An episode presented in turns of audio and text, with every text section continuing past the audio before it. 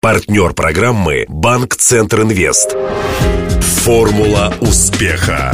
Здравствуйте, у микрофона Денис Малышев, и это программа «Формула успеха». Радио Ростова готовит ее совместно с Ассоциацией выпускников ЮФУ.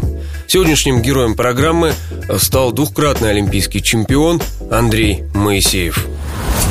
Для справки. Андрей Моисеев, 35 лет, родился в городе Ростове. В 7-летнем возрасте родители отдали мальчика в секцию плавания. Андрей достиг серьезных успехов. Попал в юниорскую сборную страны и получил звание мастера спорта. В 19 лет переквалифицировался из пловцов в пятиборцы. Андрей двухкратный олимпийский чемпион. Золото в Афинах 2004 года ему принесли фехтование и плавание. Спустя 4 года в Пекине Моисеев вошел в олимпийскую историю эффектным финишем во время заключительного этапа состязания трехкилометрового метрового кросса. На последних метрах Андрей притормозил у трибуны с российскими болельщиками, взял у них национальный флаг и финишировал с триколором. На последних летних играх в Лондоне спортсмен выступил неудачно, заняв только шестое место, хотя годом ранее стал чемпионом мира. Тогда же Андрей был назначен главным тренером национальной сборной по современному пятиборью. Он отвечает за подготовку наших спортсменов к Олимпиаде 2016 в Рио-де-Жанейро. Интервью. А вы сейчас как? На два дома, получается, продолжаете жить Москва, да, Ростов? Я работаю в, уже почти три года в должности главного тренера. Я больше функционер, нежели прикладной тренер. В моем подчинении шесть старших тренеров, которые непосредственно тренерской работой. Mm-hmm. Я глобально не влазю именно в тренировочный процесс, хотя полное право на это имею. Могу воздействовать точечно на какие-то сложности или проблемы. В основном я обеспечиваю, так скажем, финансирование, mm-hmm. сборы сборной команды, календарный план пишу, то есть, ну, такие более глобальные какие-то истории. Mm-hmm. Место работы и живу я, конечно же, в Москве, но хотелось бы активно участвовать в жизни Ростова, Ростовской области, потому что это все-таки моя родина. Меня здесь воспитали, воспитали как олимпийского чемпиона. Чисто гипотетически, вдруг губернатор пригласил бы вас на должность министра спорта? Такой момент уже был в моей жизни, но по определенным обстоятельствам, там, ситуации, да, не произошло. Хотя я, в принципе, был морально и физически готов к этой должности, да, и кто, как не спортсмен профессиональный, да, который прожил в спорте э, столько времени, да, понимает проблему реально изнутри. Многие вещи мне, особенно сейчас, определенно понятны и ясны чем проблематика вообще, в принципе, спорта в целом, спорта в регионах. И не только это касается Ростова, но и вообще всей периферии, так скажем. Все решается, я думаю, очень просто. Однозначно, я бы начал в первую очередь с кадров. А где бы искали кадры? У нас, опять-таки, очень много перспективной молодежи. Не, не понимаю, почему э, не привлекается она. Там и Вартерес Самургашев, и Александр Костоглот, и Алексей Туркин. То есть это те люди, которые вот-вот буквально закончили спорт, имеют достаточно грамотное и правильное образование. Я считаю, что если человек добился в спорте каких-то достаточно высоких, серьезных высот, я думаю, что однозначно понятно, что это человек с амбициями, это упорный человек, это человек, который не боится трудностей. Я думаю, что он в любой сфере может э, также себя проявить, как и в спорте. С 2006 по 2011 вы обучались на факультете регионоведения. Это достаточно новый факультет в составе тогда еще РГУ, а потом уже Ю, и ЮФУ.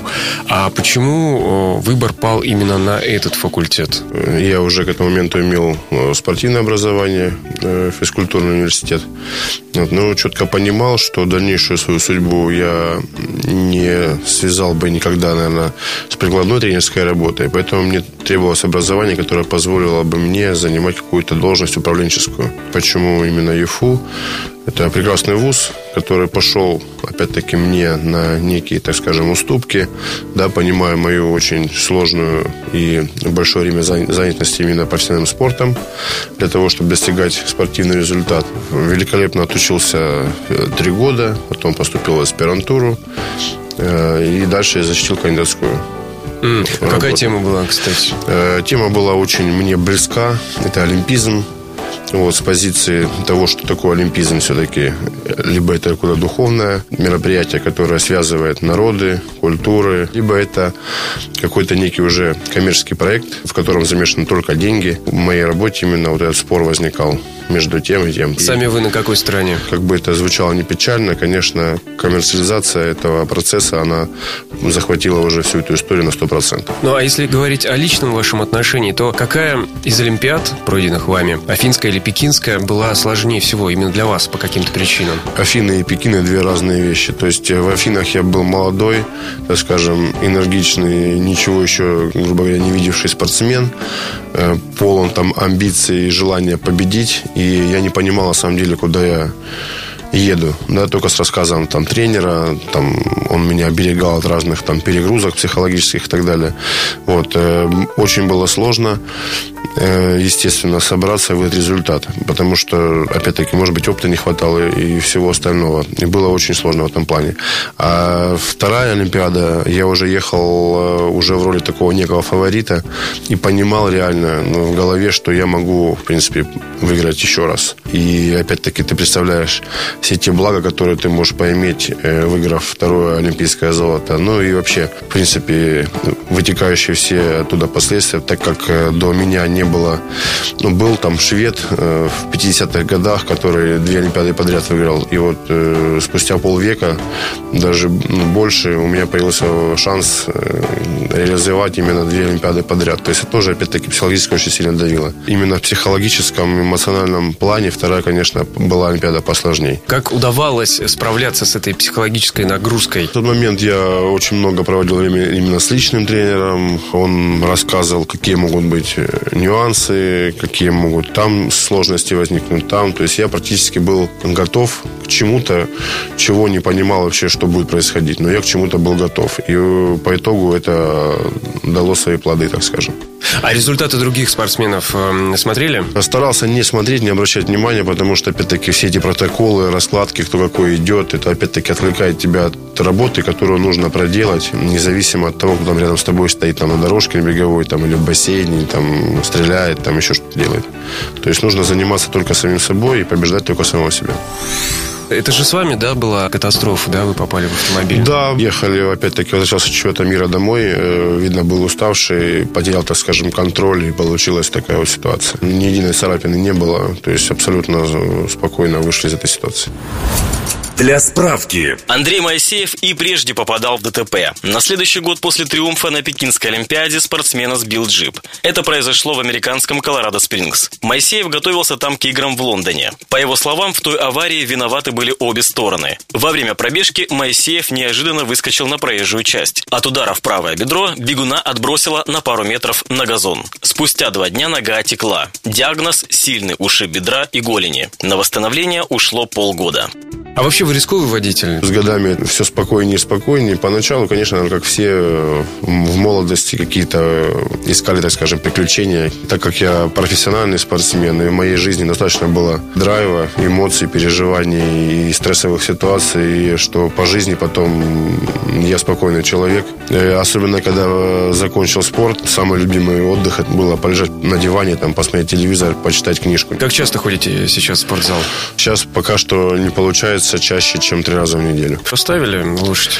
Очень дорогое удовольствие, вот, поэтому на спортивной базе, конечно, есть наша поголовье, и я в любой момент, конечно же, могу приехать и там получить удовольствие покататься верхом на какой-нибудь лошади. Прошло уже сколько, три года с того, как я закончил спорт, сейчас немножко уже подтягивает можно там прокатиться. Сейчас уже, кстати, появляется аппетит, опять-таки, да, интерес, там смотришь, как люди фехтуют. Ну, мне конкретно а, очень сложный вид это фехтование, безусловно, потому что ты э, не просто сам участвуешь в соревновании, а против тебя выходит соперник, который тоже полон сил, энергии, пытается тебя обхитрить, ты пытаешься его обхитрить. Программа называется «Формула успеха». Постепенно подошли к тому, чтобы ее сформулировать.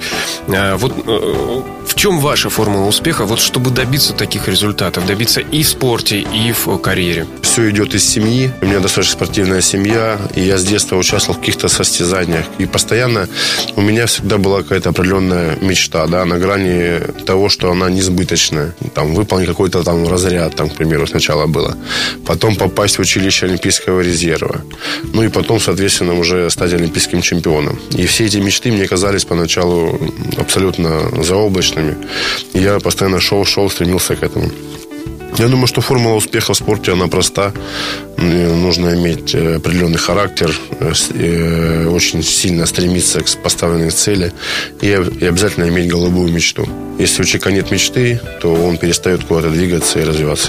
Опять-таки спорт закаляет в любом случае человека. То есть человек спортивный, он, мне кажется, проще справляется с определенными неудачами. Вот. Ну и хотел бы еще отметить, что современное пятиборье это всесторонне развитый вид спорта, очень коммуникабельный. Если человек не гибкий и не умеет перестраиваться от одной дисциплины к другой, то ему в пятиборье делать нечего. Не ждет ли современное пятиборье Э, какие-то изменения? Сейчас все виды спорта принуждают, так скажем, да, для того, чтобы не выпасть из олимпийской программы, свои виды спорта усовершенствовать. Что такое усовершенствовать? Делать его более зрелищным. Вот э, мы дошли до того уже, что у нас дисциплина бег со стрельбой совместили. Раньше было отдельно, сейчас уже совместно. У нас э, некий летний биатлон. То есть спортсмен бежит, стреляет, бежит, стреляет и так делает четыре раза. Но это как бы неотъемлемая часть процесса. Мы от этого никуда не денемся, если мы хотим быть в олимпийском движении. Э, вернусь к делам, которые заставили вас э, в Ростов приехать. Я так понимаю, за это время успели вступить в ассоциацию выпускников ЮФУ. Я знаю, что очень много серьезных людей вышло из стен этого вуза, занимают высокие должности, там какие-то успешные люди. Вот я считаю, что это здорово. Я думаю, что нужно собираться, опять-таки, передавать опыт свой, какие-то там связи, опять-таки, еще что-то. То есть это очень серьезная затея. С большим удовольствием принял это предложение. Напомню, героем программы «Формула успеха» сегодня стал двукратный олимпийский чемпион Андрей Моисеев. Беседовал с ним Денис Малышев, помогали в создании программы Александр Стильный, Илья Щербаченко и Александр Попов. До встречи завтра в это же время. Формула успеха. Партнер программы «Банк Центр Инвест». Ваш бизнес набирает обороты, проходит опасный поворот. Теперь нужно получить кредит и вырваться в лидеры. Пока конкуренты буксуют, воспользуйтесь кредитами банка Центр Инвест. Оперативные решения с учетом особенностей вашего бизнеса. Банк Центр Инвест ОАО КБ. Ускоряем ваш бизнес. Телефон 2 300 300.